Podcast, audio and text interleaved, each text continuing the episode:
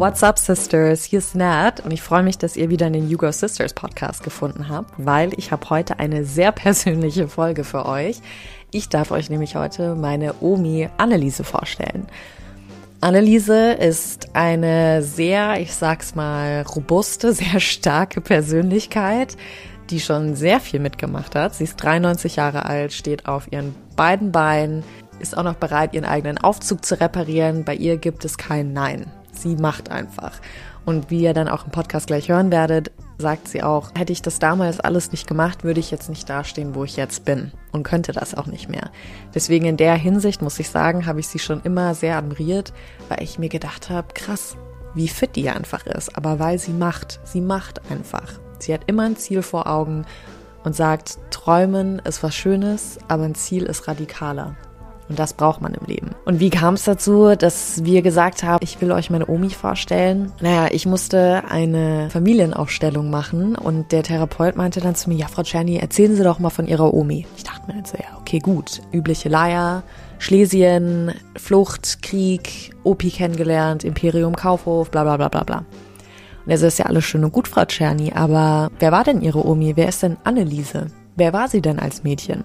Ja, dann saß ich da erstmal, war so, pff, keine Ahnung, völlig blank, nix, ne?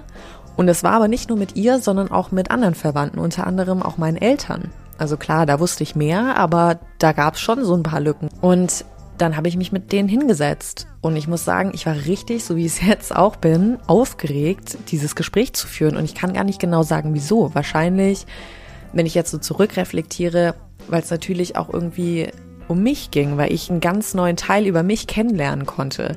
Und das finde ich das Schöne daran. Ich finde nämlich, wir sitzen immer da und starren in unseren PC. Wir lassen uns die ganze Zeit erzählen, wie wir unser Leben zu leben haben. Wir lesen tausende Bücher, die uns beschreiben, wie wir schneller, besser, stärker werden können. Hören Podcasts ohne Ende und lassen uns dauernd inspirieren, um mehr über uns selber zu erfahren. Genauso wie mit Audiobooks oder irgendwelchen Masterclasses. Don't get me wrong, ich mache das auch und es macht auch Spaß. Aber dann habe ich gemerkt bei diesen Gesprächen, hey, ich stamme von dieser Person ab und die sitzt direkt vor mir und ich bin irgendwie nie auf den Gedanken gekommen, mal da zu gucken. Und es macht richtig Spaß. Es ist wirklich aufregend und ich kann es euch nur ans Herz legen, dass ihr vielleicht diese Folge als eine Einladung seht, euch mit euren Verwandten hinzusetzen und mal zu hören, wer bist du eigentlich? Wie war deine Kindheit? Wer war deine erste große Liebe? Wie bist du mit deiner Weiblichkeit damals umgegangen? Wie bist du mit deiner Männlichkeit umgegangen? Wie hast du deine Männlichkeit oder Weiblichkeit entdeckt? Was hieß das überhaupt damals?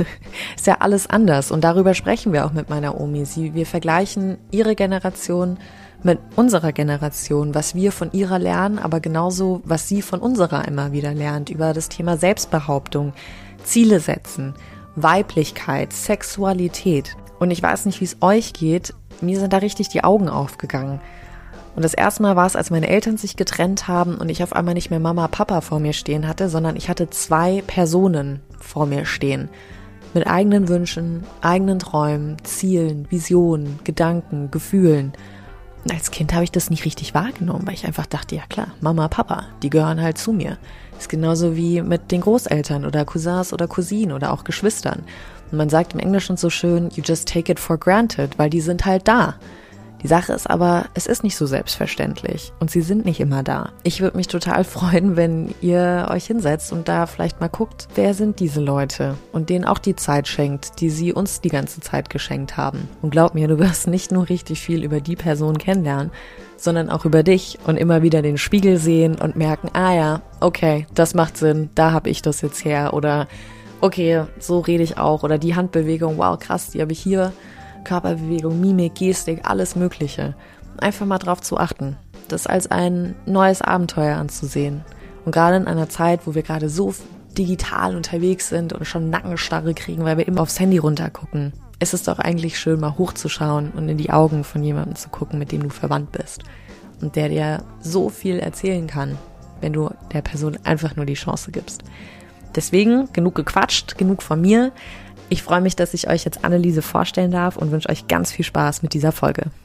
Okay, also ich sitze heute mit meiner Omi zusammen. Mhm. Und wir wollen heute mal ein bisschen zusammen über das Thema Weiblichkeit und Selbstbehauptung sprechen mhm. und wollen jetzt einfach mal gucken, ähm, wo es uns hintreibt, liebe mhm. Omi. Mhm. Ich bin aufgeregt. Und jetzt soll, ja? Ja, klar bin ich ähm, aufgeregt. Ich bin gespannt, was also, du was erzählst. hast du jetzt, ja, aber ich muss gegenfragen. Was hast du jetzt direkt die Weiblichkeit in, in den verschiedenen Jahren angesprochen, oder? Genau, also wir können ja mal einfach direkt mit der Weiblichkeit zum Beispiel Eben. anfangen. Was ja. bedeutet denn für dich Weiblichkeit? Ja, Weiblichkeit erstmal unterscheidet sich gegen Männlichkeit. Also das ist der größte Unterschied.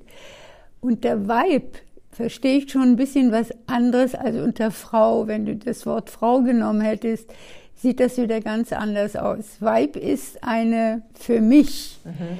erstmal eine historische Aussage, äh, Jesus und so weiter.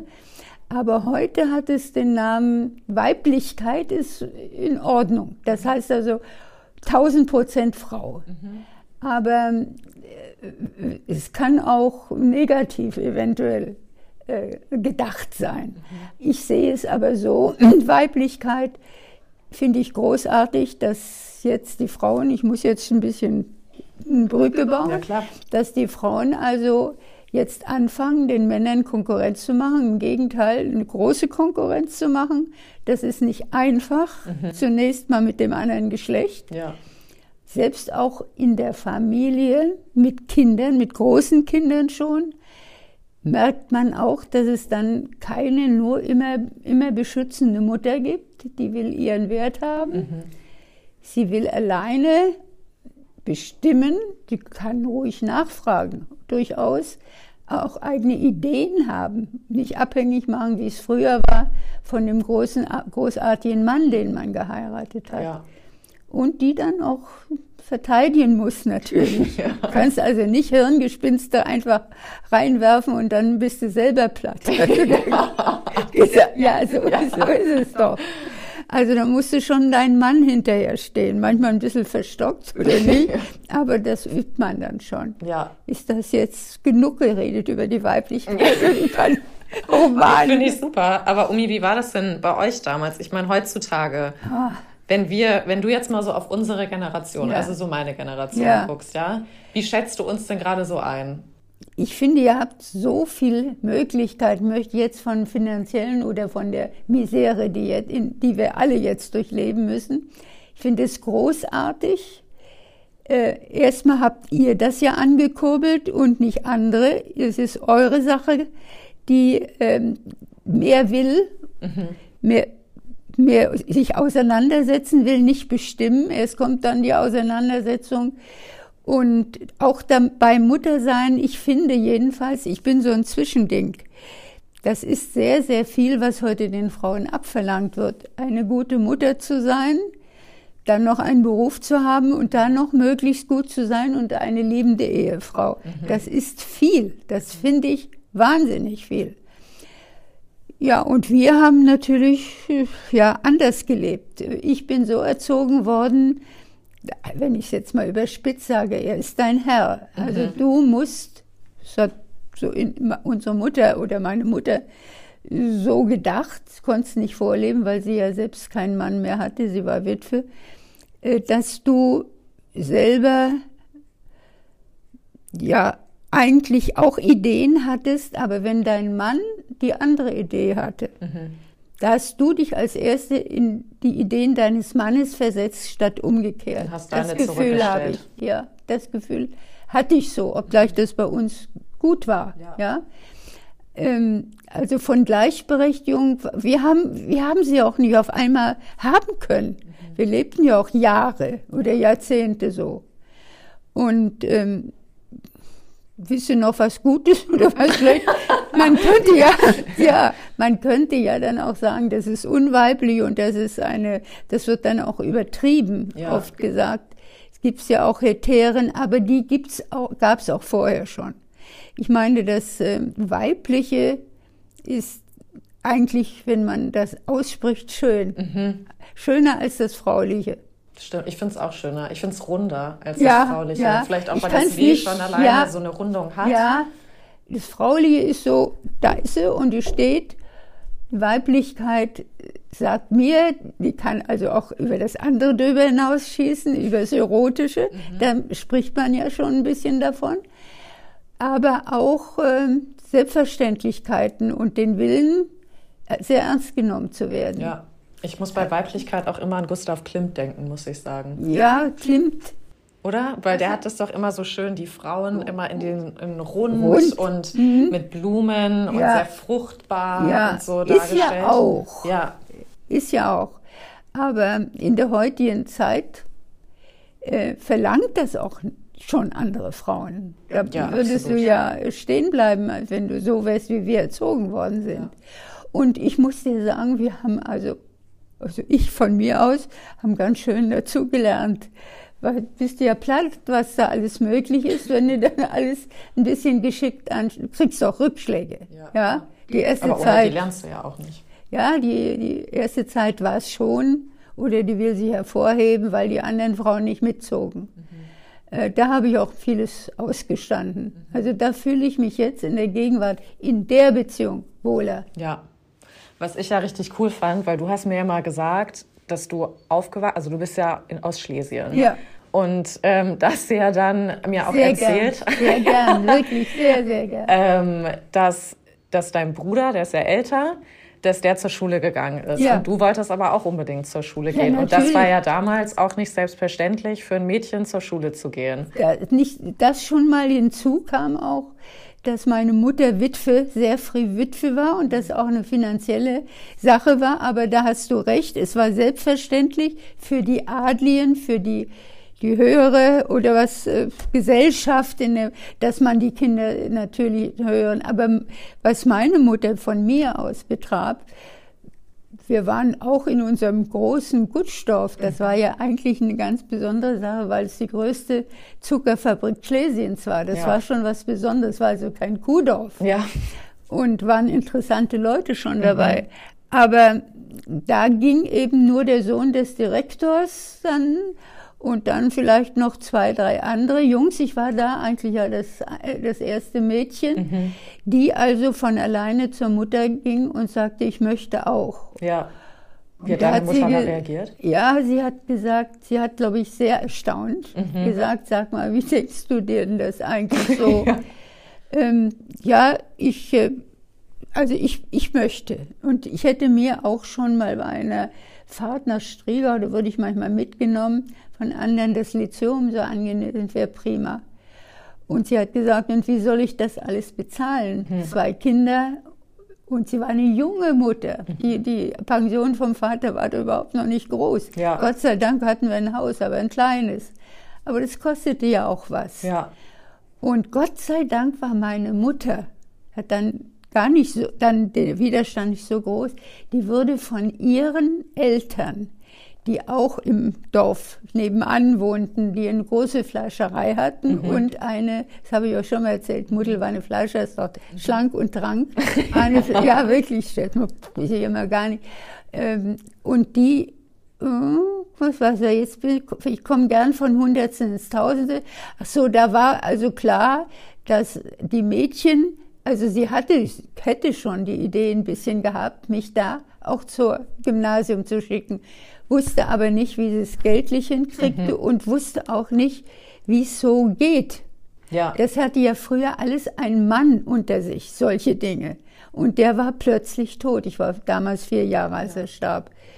Und da hat's mir die, ich sehe mich jetzt noch, hat sie gesagt, du, ich weiß es nicht. Und wir stehen auf der Treppe meines, das muss ich mir nochmal ausbetteln, meines Lyzeums. Und ich habe gesagt, und wie, wie der Schröder damals ich will hier rein, mit, also mit zehn, kannst du dir ja vorstellen. Und wieso ich diesen, aber der Klaus Jörn des Direktors und dann noch der Eberhard, auch äh, der Vizedirektor und so weiter. Und wir hatten eine Prinzessin in unserem Dorf mhm. zu Schöneich-Carolat, die direkt mit dem Kaiser verwandt waren. Aber mit wem spielten die? Mit Annelieschen. Mhm. Wie, ja, war, ist verrückt. Warum, weiß ich nicht mhm. mal. Und ähm, das, wir waren ja ganz in der Nähe vom, vom, von der Zuckerfabrik wohnten wir, wieso das so kam. Jedenfalls hat dann meine Mutter gesagt, dann mach mal. Wie willst du denn da hinkommen? Bei uns waren es sechs Kilometer. Da fuhr man im Winter, im Sommer mit dem Rad, aber im Winter hatten wir Schnee und so weiter. Und diese große Fabrik war die größte Schlesiens. Mhm. Die stellte dann den Kündern der höheren Beamten, sagten wir damals, ein Auto, im Winter ein Schlitten, mhm. ähm, zur Verfügung. Ach, krass. Und da, jetzt kommt, jetzt muss ich was ausholen. Willst du das hören? Ja, Wieso ja. überhaupt? Deswegen machen wir das da kommt, Das ist kein Märchen. Ich habe das alles in meinem Tagebuch. Es kommt hinzu, als ich, das förderte mich natürlich, aber ich habe es ergriffen mit zehn. Scheine ich doch ganz schön hier oben schlau gewesen zu sein. Wir wurden, als wir in die Schule ähm, ein, äh, reinkamen, mhm. mit sechs Jahren, wurden wir eingeweiht in, dem, in der Kirche. Mhm. Wir knieten vor dem Altar und der Pfarrer gab uns den Segen.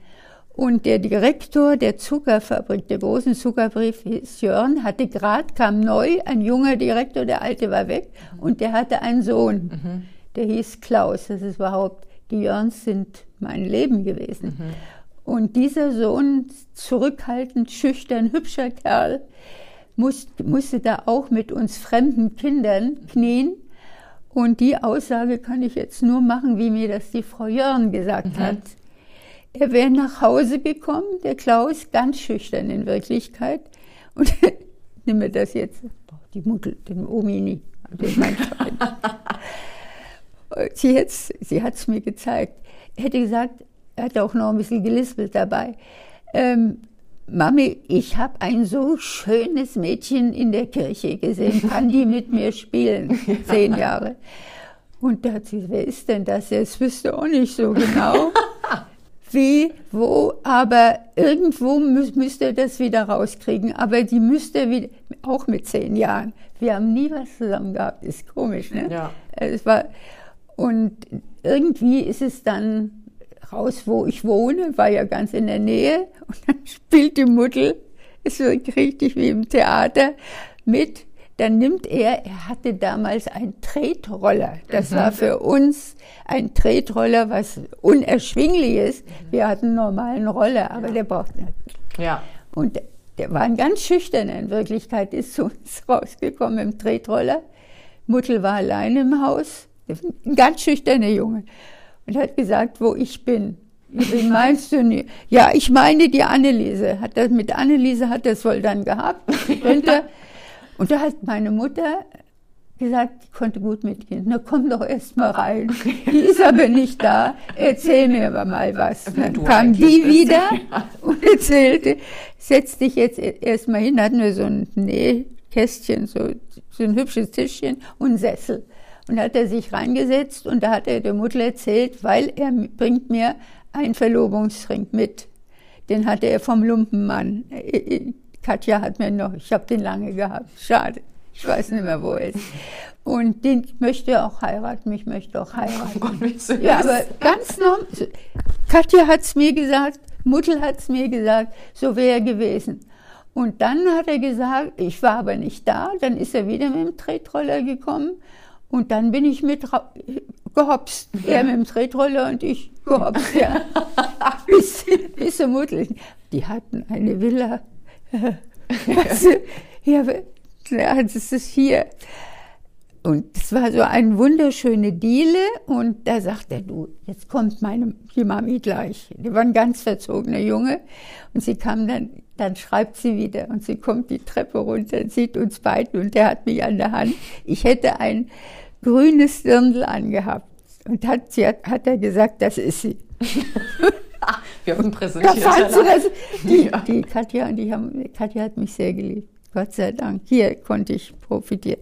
Die war mir zwar, wenn ich Männer hatte, hätte sie mich sonst wo schießen können, weil sie alle, die war Weib hoch 25, ging mit allen ins Bett, denke ich. Aber egal, ich bin, der Günther sagte mir, wahnsinnig, ich mache hier einen Sprung. Du kannst doch nicht bei der Familie bleiben. Du verseuchst doch genau. Aber jedenfalls war das beschlossen. Ich war jetzt Klaus Freundin und da habe ich dann zum zur Mutter gesagt, zur Katja. Da habe ich natürlich damals Frau Jörn gesagt. Die Mutter hat gesagt, willst du nach Strigau kommen, wenn du dann der, wir fuhren mit einem Horch hieß der, mit einem Zuckerfabrik, ein Mobil von der Zuckerfabrik, Auto von der Zuckerfabrik, der, der brachte diese höheren Kinder zur Schule. Mhm. Und da musste ja noch ein Platz sein. Der Günther war ja schon drin, der, weil der Vater arbeitete ja schon, ich war ja schon gestorben. Und dann ich auch noch rein, musste ja Platz sein. Und zwar waren drei, drei, das war so ein großer Horch. Die Prinzessin war dabei, waren also alles, aber die Anneliese musste auch mit rein. Und dann hab ich, hat meine Mutter, hat viel, in der Beziehung hat sie schnell erkannt. Dann mach das mal. Dann frag du doch die Frau Ja. Ja, ich, hat sie dich ich. direkt ermutigt. Bitte? Also, dann hat sie dich ja direkt ermutigt. Oder? Also kann man doch dann so sagen. Ja, also sie hat jetzt nicht sie gesagt, nee, abgeschoben. Ja, sie hat mich nicht, brauchte mich nicht zu ermutigen, aber ich war, für mich war es so peinlich. Da ich hatte auch meine Grenzen in mein Vorwärtskommen. Ich sehe die heute noch, die Katja in der Küche, eine riesige Küche, zwei Mädchen immer und, und habe gesagt, äh, ich möchte so gerne mit ins Lyzeum. Aber mein Gott, die haben sich halt tot gefreut, weil ich die Freundin vom Klaus war, mhm. ja. Äh, äh, und der andere hatte noch Jungs dann, aber auch zugeschüstert. Er selber hat das nicht fertig gebracht. Das Anneliese sehe ich jetzt und das finde ich großartig. Und dann habe ich gesagt, ja, aber wie soll ich denn da hinkommen? Na, selbstverständlich in dem Auto. Mhm. Ich dachte, wenn bloß ein Platz wäre, wenn bloß noch. Und der Günther hat gesagt, wenn wir zusammenrücken, könnte es noch sein. Schlank. Ja, wir waren doch, du musst ja den Günther zwölf und ja. ich. Ja, und das Anneliesel. Und dann war die Geschichte. Noch eine Hürde. Ich musste, weil meine Mutter ja nicht das volle Geld bezahlen konnte, der Günther schon, weil er halbweise war, die Hälfte bezahlen musste. Und ich jetzt als Zweite musste die Aufnahmeprüfung mit gut bestehen, sonst hätten sie es nicht machen können. Das war wieder Fräulein so und so, die Oberste im Lyzeum. Äh, dann hab, da habe ich Schlottern gekriegt, weil ich dachte, jetzt kommen die ganzen Stadtmädchen. Und ich als Bauern, äh, ich war ja gar kein Bauernmädchen, aber vom Dorf, mhm. ja. Die Lehrer sind bestimmt nicht so gut und, und so weiter.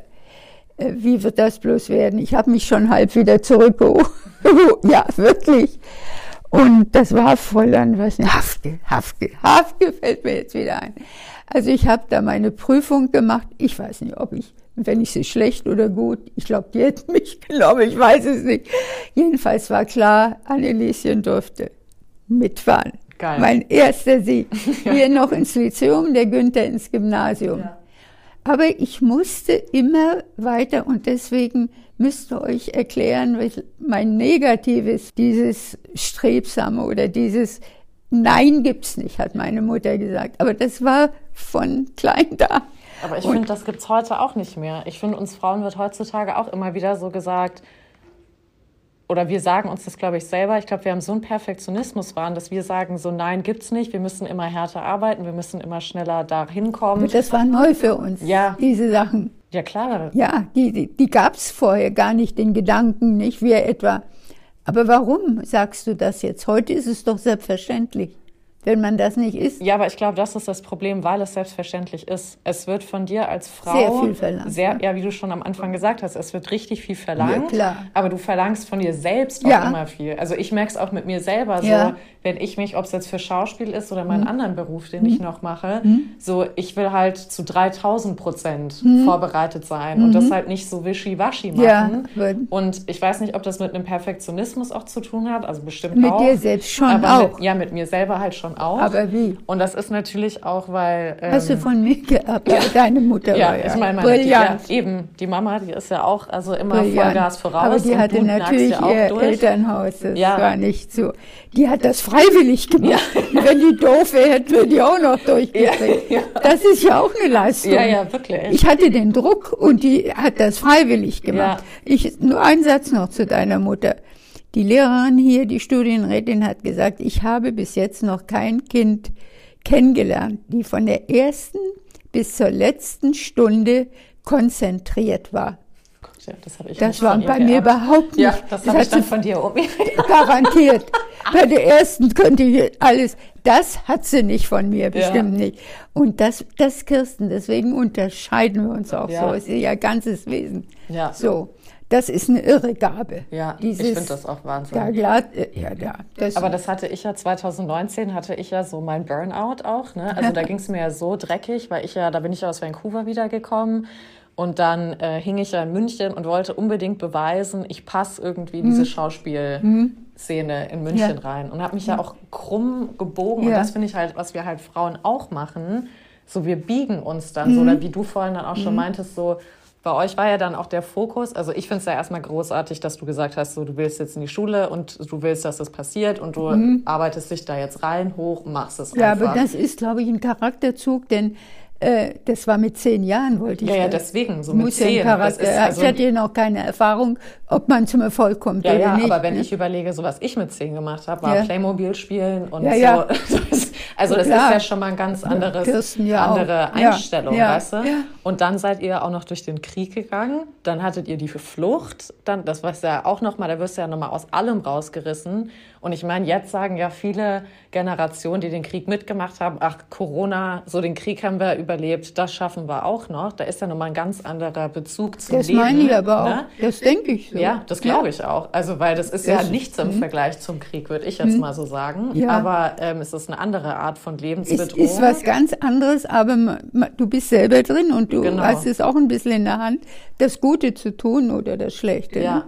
Aber hat sich denn dann für dich vor allem so während nach der Flucht, man sagt ja immer so, als Mädchen ist man unschuldig. Und hattest du dann das Gefühl, dass nach dem Krieg und nach der Flucht du dann mehr verschnellt im Prinzip zur Frau werden musstest? Da kam mir gar nicht, der, weil die Flucht so prägend war, da wusste ich selber nicht, ob ich Männchen oder Weibchen war, weil da gleich alles verlangt wurde. Auf dem Feld dasselbe hin und so weiter. Ähm, in der Schule dann in Bayern da war schon ein Unterschied. Wir waren mit den Jungs zusammen. Mir fehlten Latein fünf Jahre, die haben von unten angefangen und ja, und ja. ich kurz oben, all diese Dinge. Aber ich, das wollte ich, ich wollte unbedingt das Abitur schaffen. Das kommt hinzu, das ist das Prägendste in meinem ganzen Leben. Das kannst du den Frank fragen, besonders.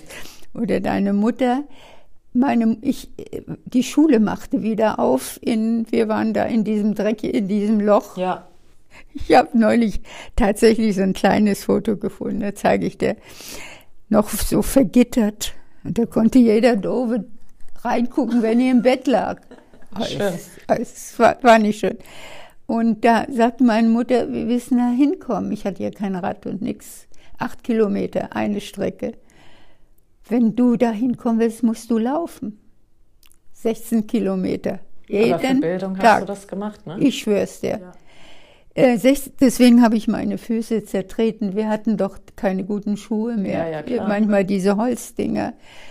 Ähm, da ging noch ein Mädchen, die Eva Stocklosser, mit, die, das erste halbe Jahr. Und dann war ich alleine. Die zogen nach, waren auch Schlesier, die ich gut kannte, die zogen nach Berlin. Aber diese 16 Kilometer. Jeden Tag in Wind und Wetter, erstmal mit Eva und als die nicht ganz alleine. Ich kann dir sagen, die Schule hat gesagt, das ist eine übergroße Leistung. Dann kommst du hin, musste ohne, ich habe alles aufgeschrieben, weil ich keine Bücher hatte. Mhm. Und die, die weiß nicht, die Mitschülerin, die fuhr am Rad, mit dem Rad bei mir vorbei und die war doofer als ich und wollte dann doch noch abschreiben.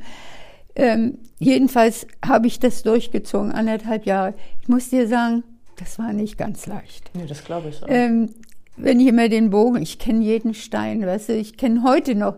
Und neulich sagt der Frank, du hast recht, der war ja mal länger da. Also hier immer die Treppen rauf und runter ging. Sag ich, siehst du, und am Ende meines Lebens laufe ich nochmal meine 16 Kilometer. ja, wenn ich die damals nicht voller Energie gelaufen hätte, hätte sie ja auch nicht laufen können. Ich finde das ja schon eine Leistung. Dann hast du ja alles, ja. dieses ganze Laufen. Eigentlich bist du ja immer dann zur Schule gelaufen, ja. Riesenstrecken. Ja. Und du hast das ja alles in Kauf genommen, weil dir ja anscheinend Bildung wichtig. mega wichtig war. Sehr wichtig. Aber Sehr vor allem, wichtig. also nochmal so auf den Punkt zu kommen, so mit zehn Jahren Das war ja. Ja, ja, aber ja. da hast, bist du ja auch schon gesagt, Ja, du willst jetzt das weiß ich, wo- weiß ich aber selber nicht, woher ich das genommen habe. Weil der Bruder hier natürlich. Wegen dem. Bruder dann auch, weil du gesagt ja, hast. mit, mit der Bruder sein, ne? Also deswegen, ja, wollte ich nämlich jetzt gerade fragen, wo kam dieser Drang her, dass du dich unbedingt weiterbilden wolltest? Ja. Weil ich sag's jetzt mal so ganz blöd, aber wenn du, wenn du so zurückguckst und so Werbung von früher siehst, ne, ich meine, gut, das ist dann noch, also viel später, aber so aus den 50ern und so, Mhm. Werbung dann ist bei immer so, ja eben, aber da siehst du ja immer so, dass Frauen mehr so, ja, dann siehst du die mit dem Putzwedel und Ja, natürlich. sowas, da, die da kam ich, wie gar nicht der ich Gedanke manchmal beneidet, dass die das so können. Wirklich, we- und die waren immer noch so adrett dabei Ja. mit allem. Das wird dann so auch gezeigt. Ja, aber nee, das, das, war mir wichtig. Das war mir wichtig. warum? Ja, weißt du, ich habe auch schon viel gedacht. Also die prägend in meinem Leben sind die 16 Kilometer. Ich könnte auch, wenn ich tot bin, ruhig mal aufschreiben. Und prägend, das, das habe ich wissen gar nicht viel.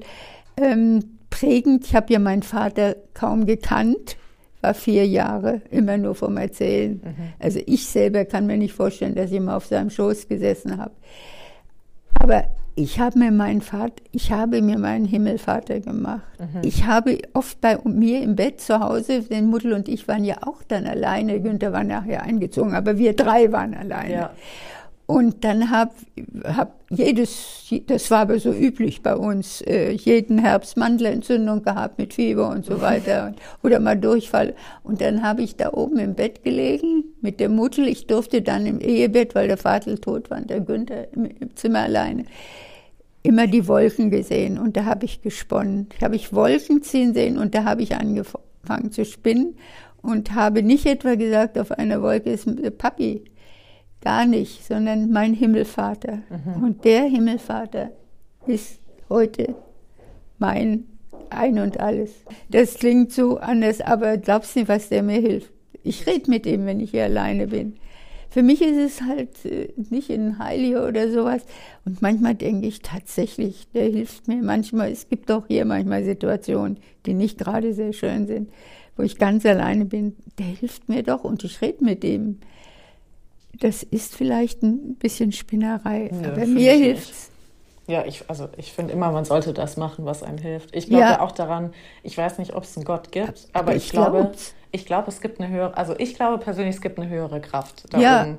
Und ich, weiß ja auch nicht, was mein auch. Himmelvater ist. Ich muss ja nicht vorstellen, dass ich mir einen Mann vorstelle. Ja.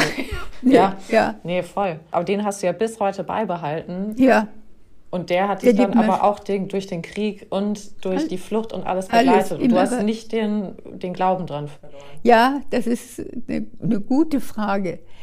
Natürlich wankt man, weil ich wusste, dass die kamen.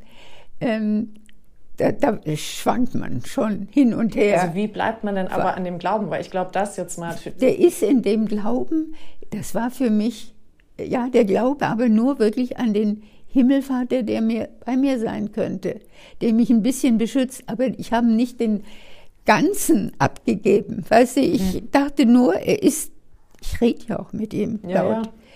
Äh, da, oder zum Beispiel, als der Helmut mich verlassen hat, Mhm. habe ich ihn immer gefragt, warum, warum tust du das mit mir? Mhm. Äh, Das habe ich nicht verstehen können. Ähm, Also musste ich auch durch diese, durch diesen Sumpf durch. Das Ja. war mit mein Schlimmster. Aber jetzt hier, wenn ich jetzt hier so auch alleine lebe, ich bin ganz gut, komme ganz gut mit ihm zurecht. So, das möchte ich jetzt nur mal so, so sagen. Ja. ja, ich rede mit ihm. Vielleicht denke ich zwischendurch, ja, und wenn es falsch ist, dann ist es falsch. Aber in dem Moment sage ich, jetzt hast du mir ja wieder mal geholfen oder Mensch, solche Sachen. Aber ich das ist auch. kindlich. Nee, ich, ja, aber ich finde das schön. Weil ich finde, wenn je älter wir werden, desto strenger werden wir auch irgendwie.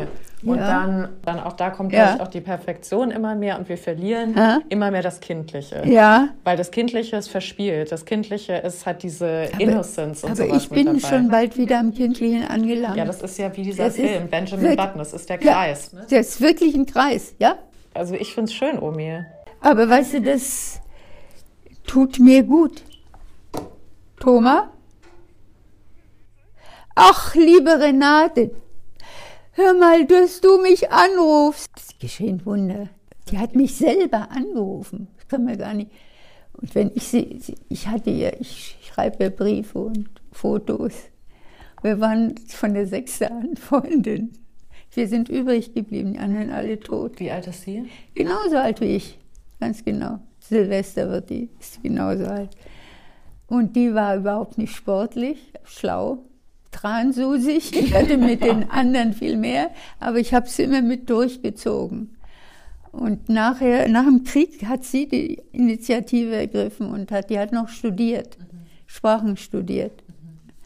Aber das hast du ja gleich noch was mitgekriegt ja. von meinem, ja, dass wir die, die Freundin, sind wichtig, also ich weiß nicht, ist das, ich kannte aber früher auch eure Freundin, als ja. er zur Schule ging. Ja. War auch ganz wichtig. Das Hat man das auch. später jetzt so in eurem Leben, weiß ich, ich war ja dann äh, verlobt und dann verheiratet, äh, so wie ihr jetzt euer Leben führt. Habt ihr da Freundschaften so mit durchgezogen oder immer wieder äh, sehr offen für neue.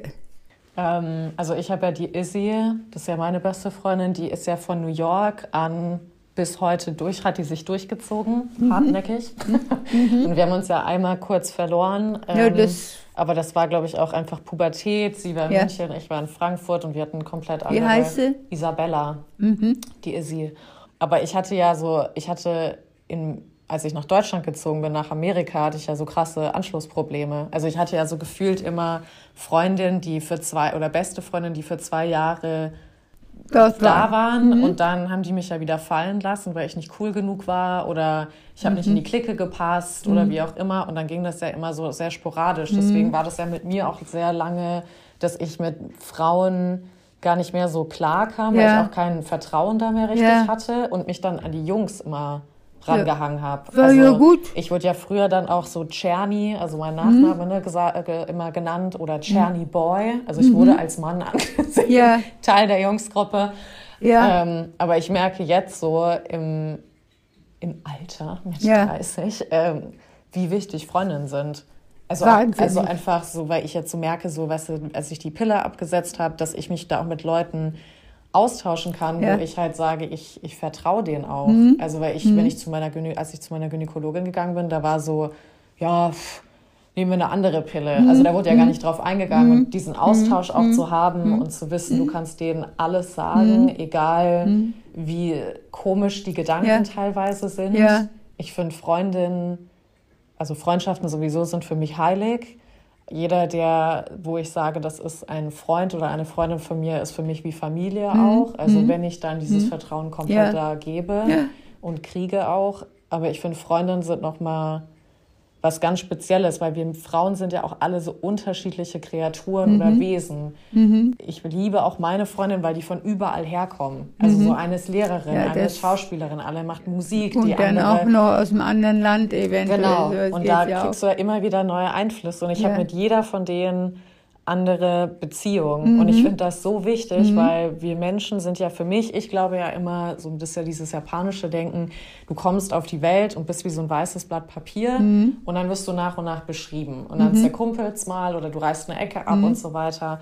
Und ich finde, Freundin, deswegen war ich, glaube ich, auch nie so ein Klickenmensch, weil Klicken waren mir zu sehr ein, ein Denken, mhm. eine, eine, ein Stallgeruch, ein wie man manchmal Engen. sagt. Genau, und ein Engen sowieso. Also ich merke auch, wie viel mhm. Freiheit ich brauche. Und aber von jeder Freundin wie auch ein Klecks auf dieses Blatt Papier zu kriegen, mhm.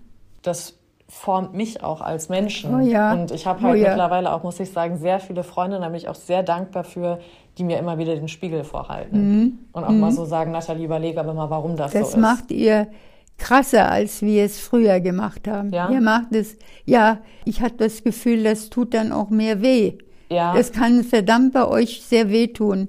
Bei, bei eurer Offenheit, die ihr natürlich habt, ähm, müsst ihr auch viel einstecken. Mhm. Andauernd. Es ist nicht etwa, ja. Also ob es jetzt durch Freundin ist oder die sozialen Medien, ja. Magazine, uns wird ja, ja, die ganze Zeit, also Männern bestimmt auch, da bin ich jetzt nicht so drinne, aber mhm uns Frauen wird ja die ganze Zeit gesagt, so musst du aussehen, so mhm. muss dein Körper sein. Ja, du ja. musst jetzt äh, auf die Männer wir. scheißen ja, und Karriere machen. Kinder brauchst du nicht. Mhm. Also auch das, mhm. so Apple oder Facebook hat erlaubt ja mhm. Frauen, die Eierstöcke mhm. einzufrieren, dass du weiter halt machen kannst. Ne? Und da denkst du dir ja auch wirklich so, was, was ist hier los? Also ja, das ich, ist bestimmt nicht leicht. Nee. Weißt du, über sowas haben wir eigentlich nicht nachgedacht. Ja. Na gut, dann kam der Krieg bei uns. Ja, schon, aber mhm. ich finde das interessant, dass sich das so ja, die, anders entwickelt. Ja, das hat sich an, aber das, die Zeit formt dich, merke ich. Mhm. Weil es ist ja klar, als wir dann alle Flüchtlinge waren, gerade jetzt Ostern, mhm. War der Günther ganz großartig. Der war früher wirklich manchmal ganz großartig. Er hat uns das erste Treffen organisiert in einem Bauernhof. Alle hatten wir kein Geld. Mhm. Und da haben wir in der Scheune übernachtet. Ich habe sogar noch ein Foto davon. Sind alle tot. Und ähm, das Wiedersehen, das Zusammenwachsen, das hat uns aber auch Kraft gegeben. Das glaube ich. Enorm viel. Ja. Und äh, wir haben zusammengehalten bis zum Schluss, bis, bis alle tot waren. Ja. Es gibt noch eine kleine Zeitung. Also ich glaube ja sowieso, dass du uns alle überleben wirst. Du bist ja fit wie ein Turnschuh. Das haben wir, ja, ja, das habe ich früher auch gesagt, aber die Zahlen sprechen anders denkt doch mal der Günther auch noch. Ja, ja, aber ihr beide seid ja wahnsinnig fit. Ich meine, du läufst hier ohne Rollator rum, rennst dir Treppen hoch und runter. Du hast ja gerade gesagt, du machst noch die Aufzüge hier selber, reparierst du. Ja, nur, also, also, das um ist ja nur das Wenigste. Ja, aber für mich ist das schon krass, weil ich da natürlich ja. auch sehe, also das ist für mich schon vorbildlich, weil ich mir so denke, ich hoffe ja. auch, dass ich das dann bis, wenn ich ja, älter aber weißt bin, du, da darfst du nicht ver verzweifeln. Ich hatte ja eigentlich auch einen ganz anderen Hintergrund du musstest doch nicht so viel in deinem Leben, äh, äh, du warst geborgen doch in deiner Familie. Das war ich ja nicht. Nachher hat meine Mutter, als sie merkte, das geht da, ich muss ja nur eins zu meiner ganzen Werdung sagen, das ist es ganz, ganz wichtig. Und ich gehe viel im Friedhof hier zu meinen anderen sogenannten mhm. Eltern. Ähm, die, das ist der wiederum der Direktor der Zuckerfabrik, ähm, die sind auch geflohen. Wie sind die geflohen? Natürlich mit dem Auto, mit Möbeln zu äh, Verwandten im Harz. Mhm. Die Ölgemälde habe ich dann hier gesehen. Mhm. Und er wurde dann ziemlich schnell wieder Direktor der Zuckerfabrik hier in Brühl. Das ist mein Schicksal. Und das ist Helmut und alles Jörns in Brühl Direktor. Der hatte nachher zu mir gesagt, wir hatten die größte von Schlesien sowieso, von Deutschland. Und das war hier so eine Bauernfabrik. Mhm. Das war so klein, klein, klein. Mhm. Aber sie lebten in einer Villa und ich ja noch in Bayern ja. in diesem Schlag. Mhm. Und das war mein Glück und das will ich dir dazu sagen. Das ist so eine lächerliche Sache, haben die mir auch hinterher gesagt. Als die nun hier saßen, ist den eingefallen, und der Klaus ist ja sowas wie Bruder zu ja. mir gewesen. Aber was war? Der war verhätschelt, der war wieder eingezogen, gut, der war ein bisschen jünger, aber er hätte ja genauso, wir haben Unterstände für die Soldaten gebaut, an der äh, Vierteljahr mhm. an der Ostfront. Also wir haben ziemlich viel gemacht, mhm. richtig. Und da war er überall abgezogen, ja, und der war zu jung, um das mit die anderen Jungs waren ja schon eingezogen. Die wurden eingezogen und ich bin wirklich ein halbes Jahr starben die einfach im, im das ist Wahnsinn. Die haben die wie Futter verrecken lassen. Und was wollte ich, also diese Jörns, da ist der Kläuschen wieder prima in einer Forschungsgeschichte gewesen. Er war schlau, ja. War, hat das alles nicht mitmachen dürfen, wusste ich aber nicht. Wir waren ja dann weg. Mhm. Kläuschen war weg und wir waren auch weg. Mhm. Und dann haben uns Jörns gesagt, haben die mir dann gesagt, jetzt gucken wir doch mal, die haben oft zu mir Anneliesel gesagt, mhm. gleich noch. Und gucken wir, was aus der geworden ist. Und da haben sie sich erkundigt, erkundigt über Rote Kreuz und haben sie mich in Bayern erreicht und haben dann gesagt, das ist der Wendepunkt in meinem Leben in Bayern gewesen, wirklich. Und da haben sie gesagt, haben sie geschrieben, natürlich anrufen, geschrieben irgendwie so hat er, ob ich sie mal besuchen könnte, hier im Besuchen könnte hier. Das war meine, das ganz ruhig, das war eine, meine zweite Menschwerdung, wie mit dem Lyceum. Und ich hatte gerade das Abi und hatte einen bayerischen Freund, mhm. der war, der hätte dir auch gefallen. Das war, der hatte nur Volksschule, ja. der war von, von den Eltern, die haben getrennt, damals in Bayern. Da hat man die Mutter mit dem Kind weggeschickt und er, ich, ich habe ihren Vater kennengelernt, einen riesen Hof gehabt. Der, der war riesenreich Und äh, der ist mit der Mutter, und als die keine Kinder kriegten, der, der Mann dann, mit der anderen Frau, mhm. dann hat er sich entsonnen, dass er einen Sohn hat. Und den, das war der Richard, und den hat er dann zu sich geholt. Und ich weiß nicht, wo mich der Richard dann gesehen hat. Jedenfalls rannte der halt hinter mir her, war, war so alt wie ich, ein verrückter Hund. Er hat dieses Auto, das Motorrad immer erstmal vom Vater so mit zwei Streichhölzern, dass es fahren konnte, was der alles machen konnte. Der ist nachher, ich kann dir Bild, Fotos sagen, Hindernisfahren mit Autos, mit, mhm. mit Motorrädern gefahren. Ja. Aber er war eben ein Junge, ein Bayer und war eigentlich Volksschüler. Ja, mhm. das war, war mir schon ganz klar, dass das nicht so passte. Ja. Aber gut, ich hatte da, dauerte lange, bis, war, war ein netter, richtiger Junge, mhm. richtiger guter Freund. Äh, und jetzt haben die Jörns, die haben dann gesagt, ja, du kommst uns doch mal besuchen. Wohin? Brühl. Keine Ahnung, wo der Böse, Gott sei Dank, dass sie Köln sagten. Und äh, da habe ich gesagt, ja, ich muss aber noch mal erst mal ein Abi machen. Das haben die mir dann erzählt, wie es war. Ähm, also er, als ich und die Mutter liebte den Richard, mhm. dieser Land für uns. Mhm. Der war reich durch den jetzt ja. wieder. Und äh, ich sag, du, ich kann, ich kann zu Jörns, ich kann zu Jörns ins Rheinland. Stell dir mal vor, der ist da wieder Direktor.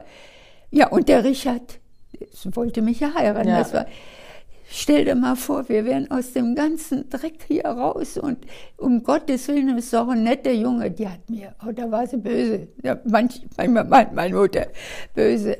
Aber das Kläuschen hat sie ja bei früher ja. gern gehabt.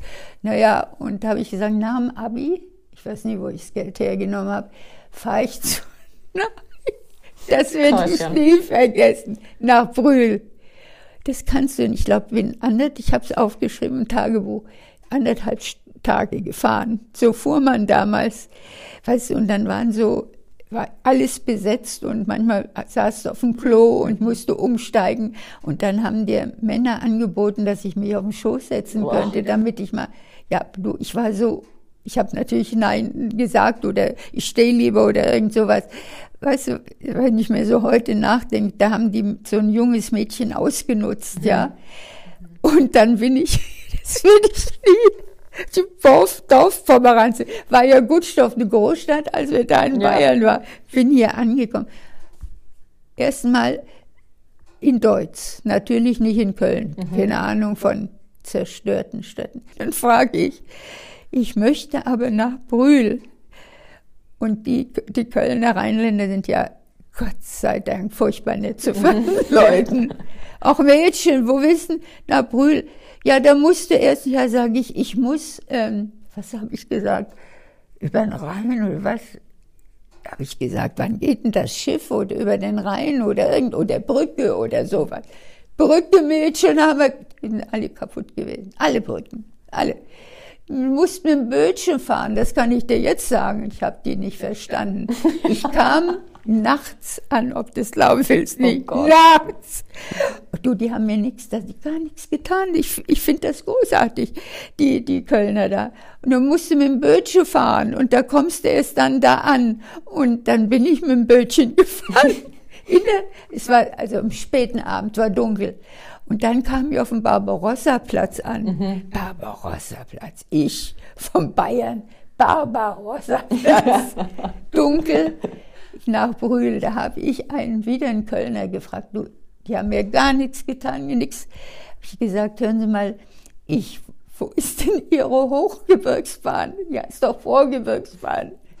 Ich dachte, wenn schon, Hochgebirgsbahn, was sagst du, Mädchen? Hochgebirgsbahn, wo, wat, wo willst du denn hin? Ich sagte, na, Brühl. Die haben aber gesagt, mit einer Hochgebirgsbahn. Der hat sich was erwischt gelacht. Der hat er bestimmt nach Hause gemacht. Da ist so eine Trina gekommen, die wollte mit der, Ho ich wirklich. Und dann hat die gesagt, ja Mädchen, da musst du ja noch ein bisschen warten auf dem Barbarossa-Platz, mitten in der Nacht. Hab ich gewartet, bin nach Brühl und das, das, der Bahnhof ist am Schloss. Und mhm. die Jörns wohnten, ich glaube, ich habe dir schon mal gezeigt, in, ja. der, in der Straße ganz nah, da konntest du hinlaufen. Anrufen, Gottes Willen. Ich wusste keine Nummer oder äh, nix. Und jedenfalls bin ich dann hier in Brühl angekommen und dann bei denen, die haben, waren so lange wach, weil die wussten, ich bin unterwegs. Mhm. Da saßen, der Klaus schlief, dieser Idiot, der hätte ja nur schon, daran merkst du doch, was das ja. für ein Idiot war. Voll. Ja, und die Jöns und die Oma mal saßen wie Eulen da. Und dann kam ich da an, nach zwei Stunden, die, ich, die habe ich aufgeschrieben. Die kannst du nachlesen, mal später, wenn du willst. Bei Jörns Grund zwei Stunden, zwei Tage von Bayern. Und da kam ich da an, wie mag ich da bloß ausgesehen haben. Ich weiß es nicht. Jedenfalls haben die mich, das erzählen die dann wieder, ja, wie ich angekommen bin. Die haben mich von oben bis unten angeguckt, wollen mal sehen, was für eine, und ich war ein bisschen üppiger, mhm. weil ich diese bayerischen Klöße gegessen habe. Und dann erstmal nur Bett. Ach so, und dann noch ich hab, so kam ich an, ich hatte einen entzündeten Zahn. Ich so, alles. Ich, ich habe in meinem Leben alle Prüfungen mit. Und dann haben die gesagt, ja, gehst du zum Belke gleich. Das erste, was war, ohne Frühstück im Frühstück. Zum Belke, der hat mir gleich Zahn gezogen. Und dann haben sie mir ein Riesenzimmer angeboten. Da sollte ich erstmal, ich habe nur geschlafen dann. Ja, Ganz natürlich, klar, aus Reise. Die haben dann gesagt, wir haben mir das später, also wir wollen mal sehen, was da ankommt aus Bayern. Und da haben sie mir wegen dem Abitur vielleicht, ich sagte, weißt du, Anne, das haben sie mir viel später alles, also ich hatte ja erzählt, weißt du, ich muss dir ganz ehrlich sagen, dass du das Abitur gemacht hast dort. Für den Klaus, der studierte schon in Bonn mhm. äh, Physik. Der war ja auch ein Schlauer, ja. Unter welchen Bedingungen konnten die sich gar nicht vorstellen. Ja. Und äh, das wäre aber für sie so ausschlaggebend gewesen. Also ich, sie hatten mich eingeladen für vier Wochen. Wow. Und die Mutter hat gesagt, ja, die hatten, die hatten Gärtner, die hatten Mädchen, die hatten einen Garten, die, die lebten hier und alle äh, Heimkehrer kamen da, die hatten ein großes Haus, Einladungen, da habe ich meine ganze Selbstverständlichkeit gelernt, wie man mit Einladungen umgeht. Und da haben die später gesagt, wir müssen uns die erstmal angucken, was da ankommt. Und Anneliese, wir können dir sagen, das Abitur war für uns auch fast ausschlaggebend, dass du das gemacht hast. Also blieb ich, im Herbst war, ich, war ich da und dachte ich ja um vier Wochen, ich muss ja dann wieder zurück, aber ich wäre so gerne hier geblieben. Mhm. Die haben mir ein schönes Zimmer gegeben, in der ich musste da was tun. Ich war wie eine Haustochter. Die schweren Rollläden morgens, das waren Holzrollläden, alle hochziehen und so weiter. Aber habe ich alles gemacht, ja, war ja klar. froh, war ja klar. Da habe ich gedacht, lieber Gott, lass sie doch fragen, ob ich nicht noch ein bisschen länger bleiben kann. Ich kann das doch nicht selber sagen. Und meine Mutter hat mir Szenen gemacht, dass du mir bloß wiederkommst wegen dem Richard. Ja, ja, klar. Kannst du dir ja denken und, und ein Theater und so weiter. Und dann habe ich, hab ich, also ich habe mein Ziel weitergemacht. Ich dachte, hier bleiben, nur hier bleiben. Das Abi, du musst, der Günther ist noch in Kriegsgefangenschaft. Ich weiß, dass du jetzt nicht studieren kannst. Du musst irgendwas anfangen. Du kannst ja hier nicht dauernd Haustochter spielen. Ja. Und äh, dann hab, bin ich in, am Tag arbeiten gegangen im Büro in der Zuckerfabrik und abends bin ich dann in den anderen Teil von Brühl, um nach Köln zu fahren, in die höhere Handelsschule gefahren. Ach, wow. Und wieder abends wieder zurückgekommen. Das wusste ich gar nicht. Krass, ja. okay. Ja, in die höhere Handelsschule und dann wieder zurückgekommen. Es war hart. Und dann nächsten Morgen die Rollläden wieder auf. Ich, fahr, ich würde gerne mal die Strecke mit dir abfahren, ja, wie die, wie die ist. Und äh, da oben ist ganz schön im, dem Bahnhof. Nur ich musste laufen die ganze Strecke. Aber laufen war ich ja gewöhnt Wollte von Bayern. ja, war nichts Und Neues. ich war in einer, in einer anderen Welt. Aber du hast einfach gemacht. Ja, ich. Aber, aber das finde ich so krass bei dir, Omi, weil du machst einfach. Ich glaube, so viele Leute trauen sich einfach Das war mein nicht. Ehrgeiz. Ja, ich weiß, aber das ist halt auch so irgendwo klar gezwungen, ne? Du hast ja gesagt, ja. du willst raus aus ja, dem Dreck will, und alles. Ja, nur das Ziel hatte ich. Aber das da ist so bleiben. schön, weil ich habe das Gefühl, heutzutage haben wir das gar nicht mehr. Das also wir sind ich. so, ich glaube, einerseits überfordert und zu bequem. Also Ja, glaube ich beides wirklich. kann man denken. Weil wir sind Genau überfordert so. mit der Auswahl. Ja. So, ich glaube, bei euch gab es ja jetzt auch nicht so diese Nee. 30.000 Studiengänge, die es halt jetzt Nee. hier gibt, ne? Ich kann das an einer Hand aufzählen, Und ja. dann war es ja, glaube ich, auch nicht unbedingt selbstverständlich, dass jetzt eine Frau damals auch studieren Na, geht. überhaupt nicht. Oder jetzt halt auch Abi nicht. Mhm. macht und dann ähm, und dann aber auch, weißt du, bei uns aber auch die Bequemlichkeit, nee, es passt ja gerade. Ja, Und ja, so, ja. ich, also deswegen, ich finde das total krass, weil ich habe auch viele Freundinnen oder mich selber natürlich auch. Ich sage immer, das sind meine Träume, das ist mein Ziel. Mhm. Also du nennst es ja schon Ziel. Ich glaube, man muss das anfangen umzu, also gar nicht mehr sagen, mein Traum ist, sondern mein Ziel ist, weil das ist viel Schon greifbarer. weiter, aber es gewagter. Na, ja, genau. Aber ich glaube, es gibt ja Aber auch no risk, no warum? fun. Das ist gut, dass du das sagst. Träume hatten zu der Zeit bei uns gar keinen Platz. Das war härter Ziel. Verstehst Mhm. Ja. du? Bei Traum konntest du doch immer hin und zurück und quer und lang. Ja, ja, genau. Das Ja. war ja noch in den Wolken. Genau, Und genau. nichts Konkretes. Ja, so, so. Ja. Ziel ist das. Ja, Und das ist härter, aber es ist letztendlich leichter.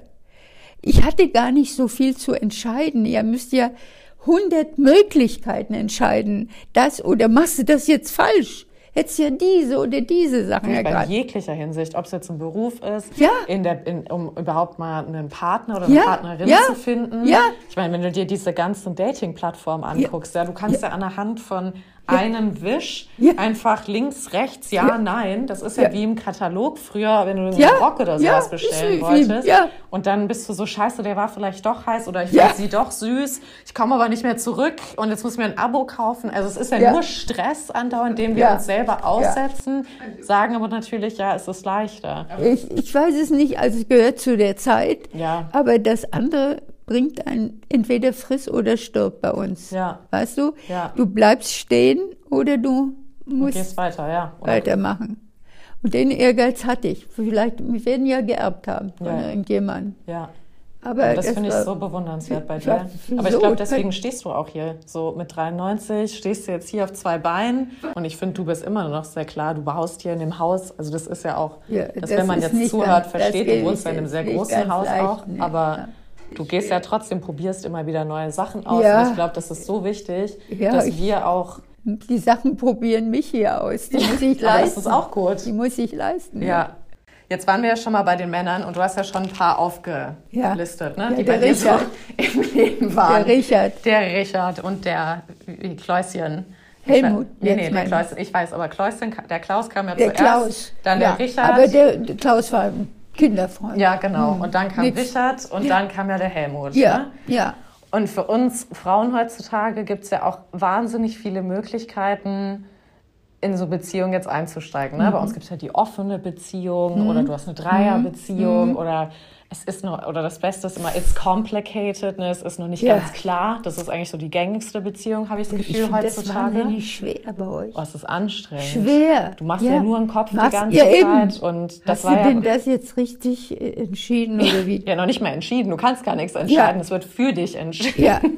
ja. Aber du wolltest ja wissen, was Kondome sind, Omi. Ja, Hier, I got Ja. it. Also Ja. so sehen sie aus. das wusste, das weiß ich schon. Ja, ja. Sachen. Aber wie, wie du die dann, und dann reißt Ja. du mal einen auf. Darf ich Ja, mal? ja, reiß auf. Das sind zwei, genau. Und jetzt reißt du mal einen auf. Darf ich? Ja. Genau, Der Helmut hat auch mal welche gehabt, die nie richtig gesehen. genau. Und jetzt machst du Du machst, so. da kannst du hier so an meinem Finger drauf und dann rollst An du so drüber. Genau. Das ist ein Kondom. Mhm. Du. Fühlt sich schön an, ne? Hör mal, das ist ja so. Ja. Ist das bewusst so gemacht? Ja, so dass das halt Gleit. gleitet, ne? Gleit. dass das halt weicher ist. Und dann gibt es da ganz tausend verschiedene. Da sind da noch teilweise Geschmacksrichtungen drauf und so weiter. Ja. Also das ist ja ja heutzutage was- ja. High Quality. Ja. Aber Ich denke, das brauche ich dann nicht mehr. Diese Geschmacksrichtung. aber wie habt ihr denn dann damals, also jetzt mal ganz blöd gefragt, aber dann Aufgepasst. einfach aufgepasst? Einfach aufgepasst. Echt? Ja. Ich, crazy, okay. Ja, und wir haben dann natürlich auch unsere lächerlichen vier Wochen, wo man besonders empfänglich ist, meinten wir. Ja. aber es klappte oft überhaupt nicht Ja. in der Beziehung. Aber aufgepasst. Und so kommen schlechte Beziehungen. ja, sonst gut, aber das andere ist, ist nicht toll. Gab es denn irgendwas, wo du sagst, so mit 30, das hättest du gerne gehabt? Also weißt du, so ja. als Frau, so wo du sagst, das hätte ich gern mitgegeben bekommen früher. Ja. Meinst du jetzt rein äh, geschlechtlich oder irgend sowas? Nee, oder? so generell, also vielleicht klar auch geschlechtlich, aber so was hättest du gerne so? Kam ich gar nicht dazu. Ich hatte sowieso immer so die Ziele, Ziele, Ziele, Ziele und der wollte das, das, das. Und der Günther kam ja auch noch alles, der kam ja auch noch von russischer Gefangenschaft. Also immer, ich hatte eigentlich wenig Zeit über mich selber äh, zu denken. Mhm. Es ging immer weiter, immer eigentlich immer von einem zum anderen. Das hast du jetzt gut gemacht. Mhm. Du musst jetzt das und das weitermachen.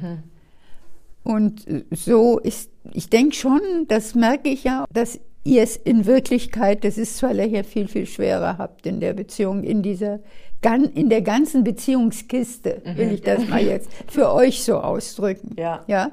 Ich finde, auf dich trifft immer so, was ich jetzt immer von der Mama erzählt bekommen habe oder was du auch erzählt hast.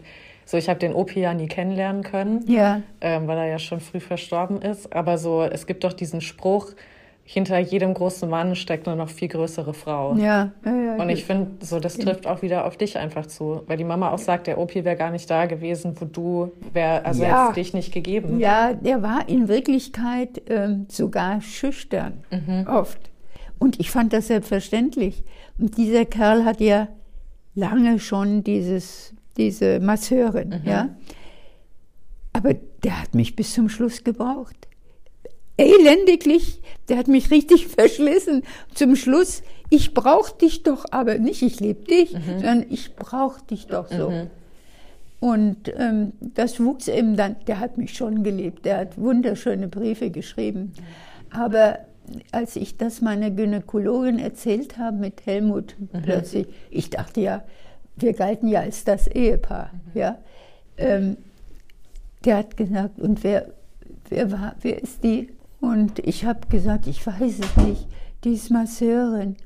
Ach, sagte das klassische, alter Mann und Masseurin. Ja. Frau Thomas, ja. das kann doch nicht gut, doch, das geht schon jahrelang gut mit mir hier. Aber ich halte da könnte ich ihn ja heute noch manchmal, er hat mich richtig gemein belogen ähm, und mich weiter im Kaufhof kaufen. Mhm. Und ich, das war mein letzter Streich, mein, ja. meine, meine Rente.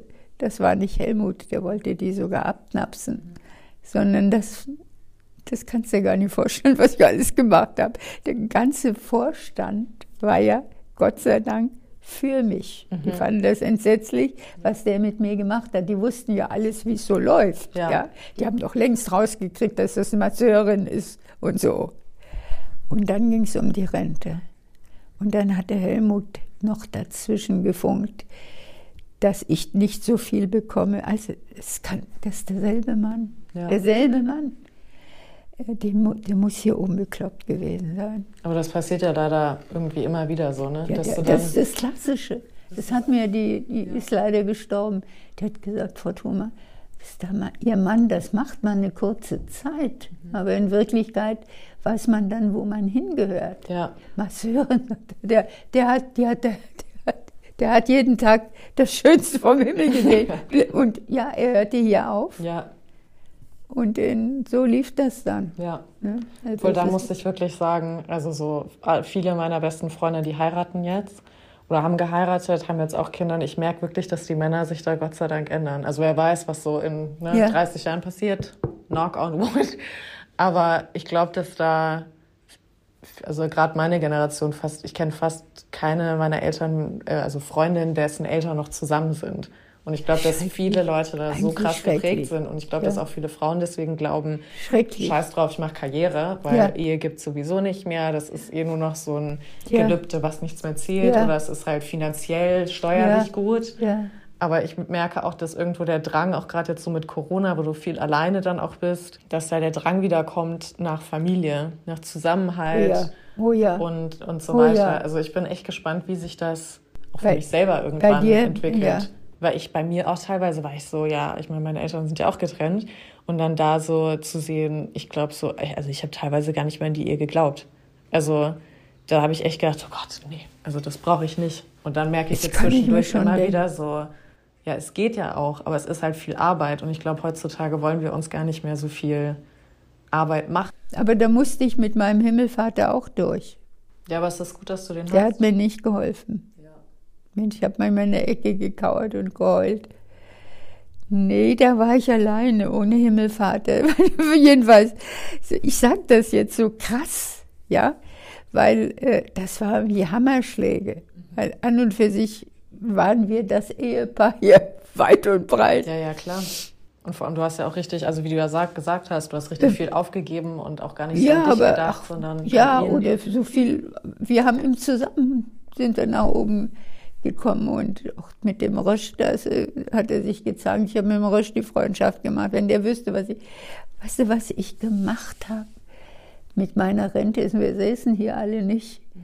Es, es, war, es war grausam. Aber der ganze Vorstand war auf mein, in dem Sinne meiner Seite. Es ging ja dann um die Rente, mhm. um die Pension. Mhm. Das, die haben gesagt, Frau Thoma, wir dürfen die haben dann Ring geschaltet, meinetwegen, der ganze Vorstand, weil ich, das sage ich, das haben sie nicht, das, damit komme ich nicht zurecht oder weiß nicht, ich, hab, ich kann ja gar nicht mehr sagen, wie ich argumentiert. Ja. Meine beste Freundin Ria sagt, tu es nicht. Also ich sehe mich da noch knien. Herrgott, mehr kannst du ja nicht verlieren.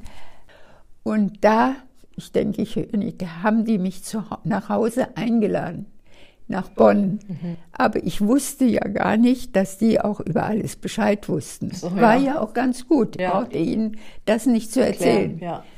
Und da haben die mir ganz ruhig, ich, denen werde ich das nie vergessen, ganz ruhig erklärt, wir machen das, wir versuchen das so und so, wenn das so und so ist, ich kann das jetzt nur so sagen.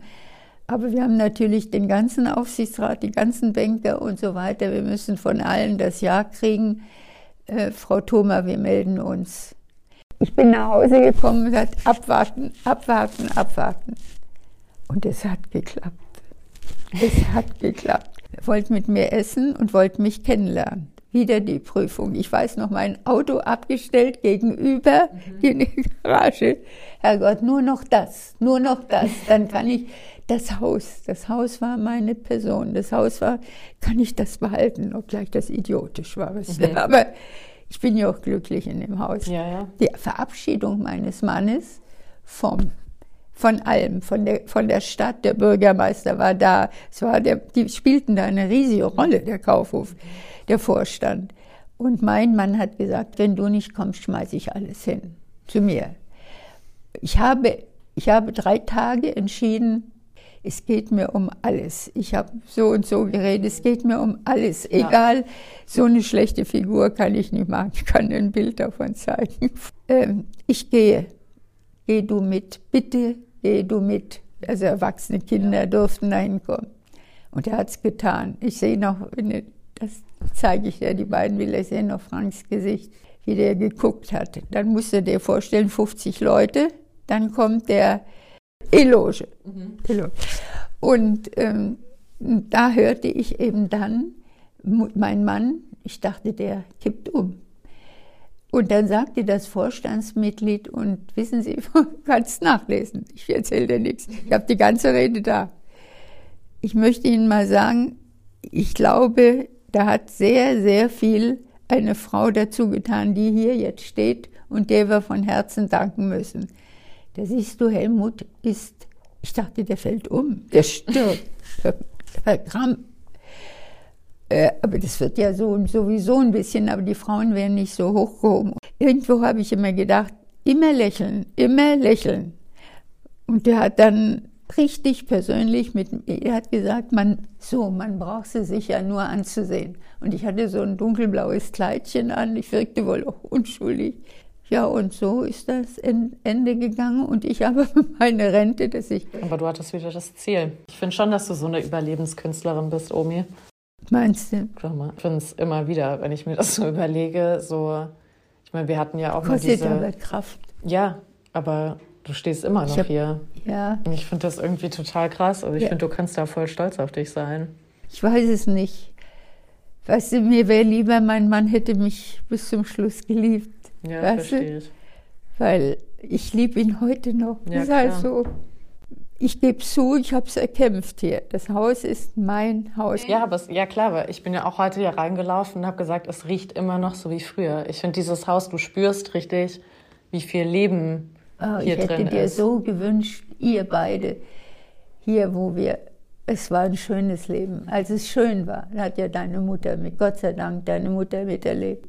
Aber äh, Kirstele war schon toll. Die hat hier, ach, die ist sowieso ein Übermädchen da gewesen. Die ist, mit denen, die haben alle, die Chauffeure haben gesagt, Fräulein Kirsten. Die hatten vor Kirsten Respekt.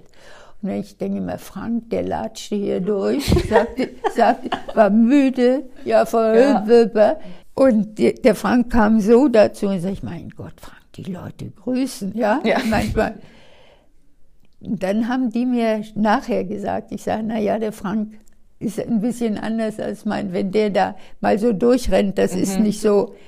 Die haben gesagt, Frau Thoma, der Frank, der sitzt bei uns auf der Kellertreppe und wir erzählen schmutzige Witze. da waren die, das war, war das weiß ich noch genau. Oh, das dass so der Küssler mir das, das Ja. weiß ich so.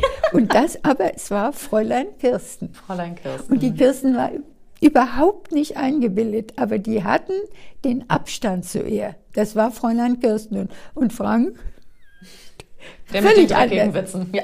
völlig anders. Kirsten war Fräulein Kirsten, hatten sie Respekt Ja. vor. Und die macht die auch. Die Kirsten war ein Wundermädchen. Die ist, war wieder ein Wundermädchen anders als ich. Kirsten war Fräulein Kirsten. Damit sagt man ja auch alles. Und jetzt noch so abschließend zu unserem langen Gespräch, Omi. Was würdest denn du uns Frauen oder uns Mädels mitgeben wollen? ganz, ganz schwer. Weil ich die Zeit selber heute nicht mehr ganz verstehe, mit das Miteinander. Ich meine jetzt nicht hier Ja, Covid ich meine, du oder sowas, ja. und alles und- das Miteinander. Ja. Ich würde immer so sagen, so was ich von dir jetzt auch von dem Gespräch gelernt habe, ist dieses immer weitermachen. Ja, ja. Ich glaube ja nicht, dass ich nicht manchmal geheult habe oder sonst was. Ich hatte hier dann eine ganz, das ist das Wichtigste, eine Freundin, der du vertrauen kannst. Das gehört fast zu einer guten Ehe, sage ich dir. Und das war die Ria. Oder überhaupt eine gute Freundin zu haben. Das ist fantastisch. Und das, glaube ich, ist heute wahnsinnig schwierig, wie ich merke. Aber ich würde dir sowas so gönnen, eine gute Freundin. Und äh, wir haben am letzten Tag noch so gelacht und da bin ich richtig froh. Und er sagt, wir haben gesagt, wo wir, wollen wir beerdigt werden. Wir haben drüber geredet, wir beiden. Sie lag dann im Wohnzimmer. Und da sagte ich ja, ähm, weißt du, äh, ich denke, ich weiß es nicht so recht. Sie sagte, ich wusste, sie wollte auf gar keinen Fall etwa da beerdigt sein, wo der August beerdigt ist, in ihrem Nachbarort, wo die ganze Familie ist. Sag ich, also warum? Also das, das ging mir völlig. Und da, das war unsere letzte Unterhaltung. Und du, sie sprach schwach. Sag bloß, du willst nach Brühl gehen zum Helmut. Ich schwör's dir, so ist unsere letzte Geschichte gewesen. Ich sag, ich glaub ja, du hast sie wollen. Die hat direkt nur, ein- der, sie ist drei Tage später gestorben. Die hat nur einen Kopf geregt, sagt, also dich kann ich ja überhaupt nicht verstehen. Zu dem gehst du, wenn du tot bist. Ja, sie hat durchgesetzt, sie ist auf Milaten. Ne? Und ich werd nach, will nach.